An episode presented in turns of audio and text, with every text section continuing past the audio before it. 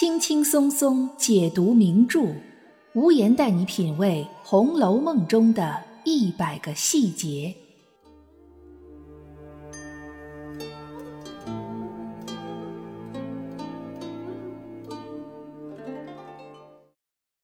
品读细节之美，发现别样红楼。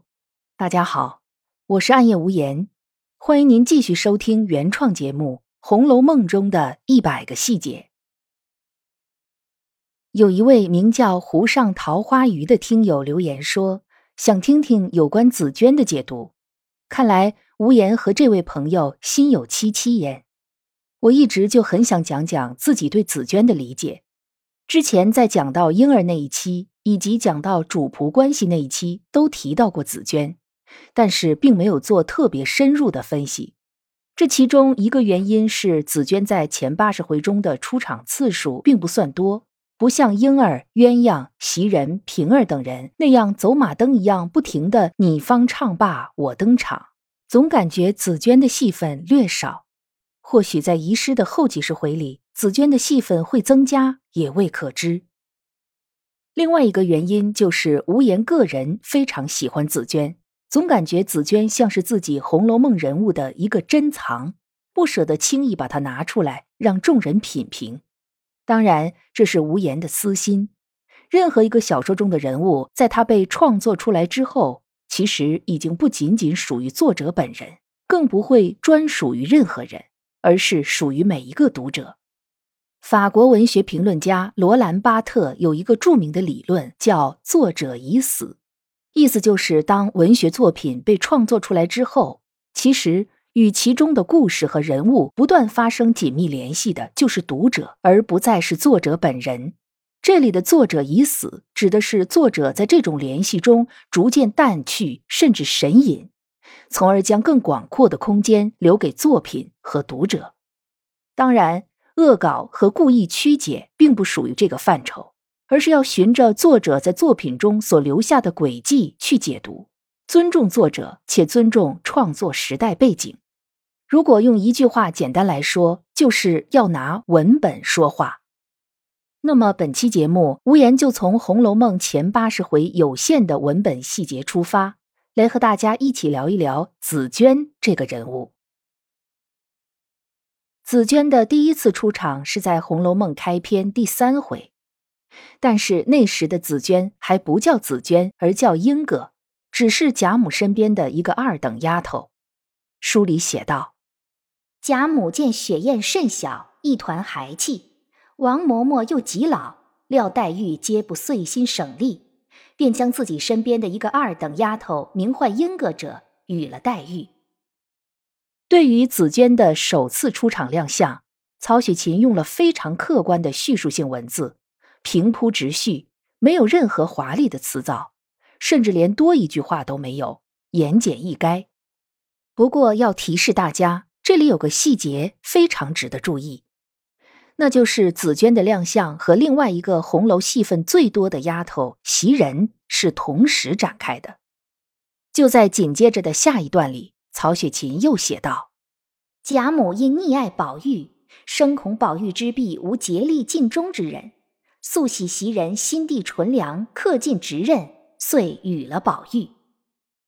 我们可以将这一段话和刚才叙述紫娟的那段话放在一起进行比较，就可以发现这两句话行文的语法和逻辑都是极其相似的。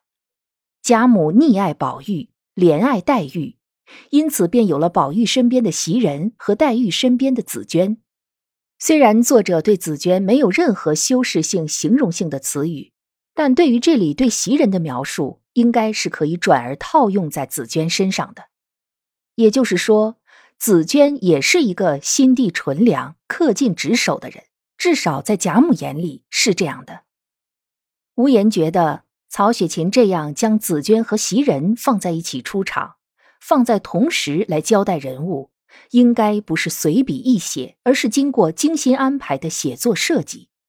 我们接着往下看，接下来曹雪芹便将笔墨转向了袭人。他写道：“这袭人亦有些吃处，服侍贾母时，心中眼中只有一个贾母；如今服侍宝玉，心中眼中又只有一个宝玉。其实这一段话完全也可以用在紫娟身上，紫娟才是一个真正的心中眼中只有一个黛玉的人。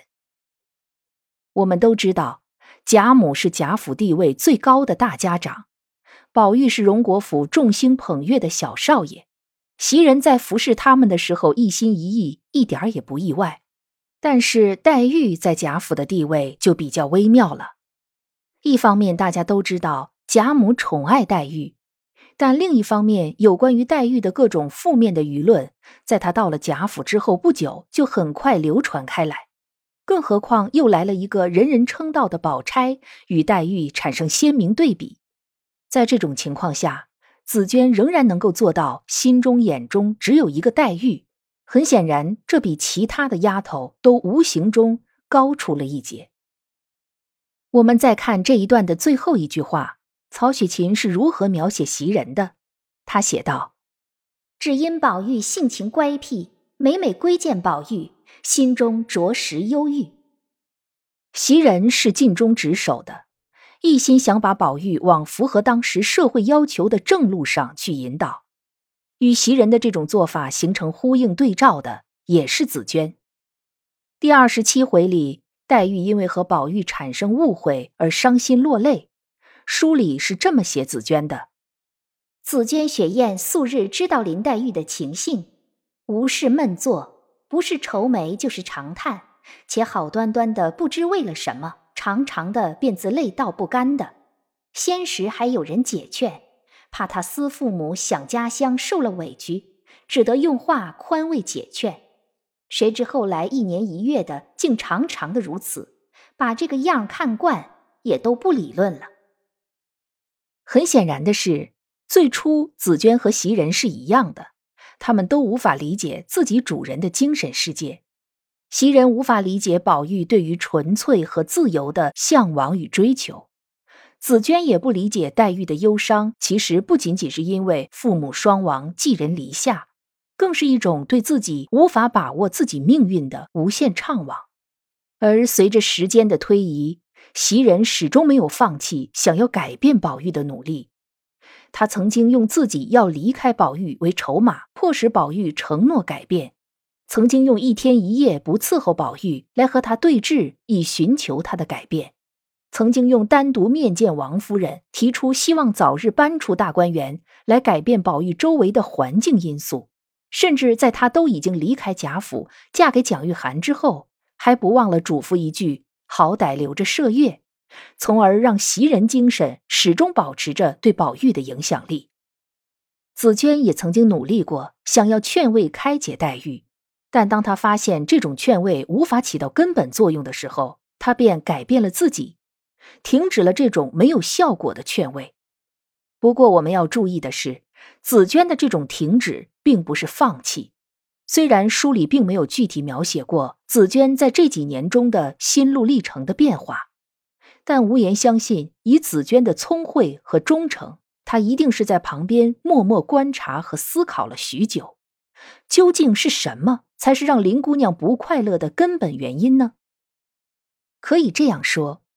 紫娟在黛玉身旁的这几年，她在思想认知上是有成长的。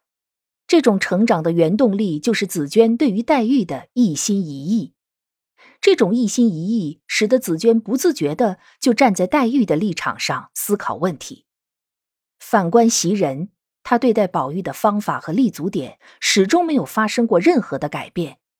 她始终想把自己认为最好的和最合适的东西灌输给宝玉。或许袭人从来没有想过，为什么宝玉会有那些奇奇怪怪的想法，而那些奇奇怪怪的想法背后，是不是真的有那么点道理？这其实就是袭人和紫娟这两个人物的根本性区别。经过了长时间的观察和思考，紫娟终于明白，什么才是让林姑娘郁郁寡欢的症结。于是，那个以前在宝黛吵架拌嘴的时候，会像亲人一样指出黛玉不是的紫娟，变成了亲自下场试探宝玉的人。这也就引出了前八十回有关于紫娟笔墨最多的一章惠子娟情辞是盲玉。非常有意思的是，这一大段故事情节的写作手法，读来也是似曾相识。我们可以看一看，紫娟一本正经的对宝玉说着“你妹妹回苏州家去”的样子，和当年袭人对宝玉说的“如今我要回去了”，是不是几乎是一模一样的场景再现？这不由得让人放飞思路，想到紫娟是不是受到了袭人的启发？更重要的是，这两件看似极其相似的事件背后的深层原因却是截然不同。袭人是用自己的离去当筹码，目的是迫使宝玉赌咒发誓做出改变；而紫娟则是用黛玉回家投石问路，目的是希望贾府的主子，特别是贾母能够认清局面。早日将黛玉和宝玉的终身大事定下来。袭人始终没有走进过宝玉的思想世界，她只是从外部一次次的进行干预。而紫娟已经找到了令黛玉五内郁结的真正原因，并将一个丫头所能尽到的最大的努力化为实际行动。贾母曾经形容袭人不善言辞，说像是一个锯了嘴的葫芦。但其实我们全文看下来，袭人说的话可并不算少。真正少言寡语的紫娟，却一下子做出这么一件惊天动地的大事儿来，何府上下都知道了。这也就是惠紫娟的智慧之处。她深深的知道自己作为一个丫头，力量非常微弱，要想让黛玉达成所愿，唯一能做的只有利用舆论的力量来影响贾母等具有决策权力的人。这一次，紫娟对宝玉的试探，看上去发生的波澜不惊，还带有极大的偶然性。可是这背后，紫娟所付出的心血却是巨大的。那将会是多少个不眠之夜的悉心筹谋、反复思量、审时度势？在这个计划实施之前，恐怕连紫娟也不敢肯定宝玉心里是不是真的有林姑娘。毕竟大观园里出色的女子太多了。这是一重风险。再者，他也不知道这次试探究竟能不能真正引起贾母的重视，重视到什么样的程度，而其他的人又会怎么想，舆论方向又会怎么走。面对着种种的变数，紫娟仍然坚定地走出了这一步，而这一切所有的原因，不过是一片真心为姑娘。这里紫娟的一片真心，又再次和袭人的眼里心里只有一个宝玉遥相对比，不禁令人心生叹息。真心，什么才是真正的真心？每个人的胸膛里都跳动着一颗真心，但是对于自己以外的人来说，只有用我心换你心才叫真心以待，只是捧着自己的心，那不叫真心。紫娟是大观园里非常特殊的一个角色，她的名字原本叫莺歌，莺歌也就是鹦鹉。这种鸟类已经被驯化成一种家养宠物，某种程度上来说，它可以代表着陪伴。我们注意到，黛玉所居住的潇湘馆是大观园里为数不多的认真养着鹦鹉的地方，其他的地方或许也养着鹦鹉、八哥之类的宠物鸟。但大部分都是点缀摆设，而黛玉的鹦鹉甚至会念黛玉的诗词，甚至会和黛玉一样叹气。这就不仅仅是取乐的宠物，而且带有着浓厚的陪伴意味。后来，英个改名为紫娟，紫娟是大观园里唯一一个名字里既带有植物又带有动物的角色。紫娟既可以指紫色的杜鹃花，也可以指杜鹃鸟。而传说中的杜鹃花，那紫红的颜色就是杜鹃鸟气血染红的。我们之前在节目里也说过，杜鹃鸟在文化意象上代表着忠贞不二。李商隐的《锦瑟》中有一句“望帝春心托杜鹃”，据说杜鹃鸟会在每年春天通过叫声提醒人们进行春耕播种，但同时。杜鹃鸟也代表着一种至大的悲伤。李白的《蜀道难》有一句：“又闻子规啼月夜，愁空山。”这里的子规就是杜鹃鸟。紫娟的名字也很可能暗示了后文故事情节的发展。尽管为黛玉百般筹谋，却仍然于事无补。黛玉泪尽而亡，留下紫娟悲痛至极。对于很多丫头来说，无论伺候哪个主子，可能不过就是一份工作，比如小红，比如晴雯，比如鸳鸯，或者因为身份的变化而有了感情的成分，比如袭人这样的准姨娘，比如平儿这样的通房大丫头。而更多的，则是一种对自身命运的与生俱来的认同，比如玉串，比如婴儿，比如更多的大小丫头们。唯独只有紫娟，她把黛玉当成亲人，把黛玉的事儿当成自己的事儿。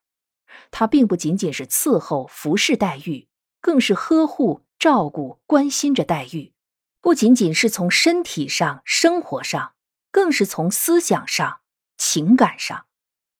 人生得一知己如紫娟，夫妇何求？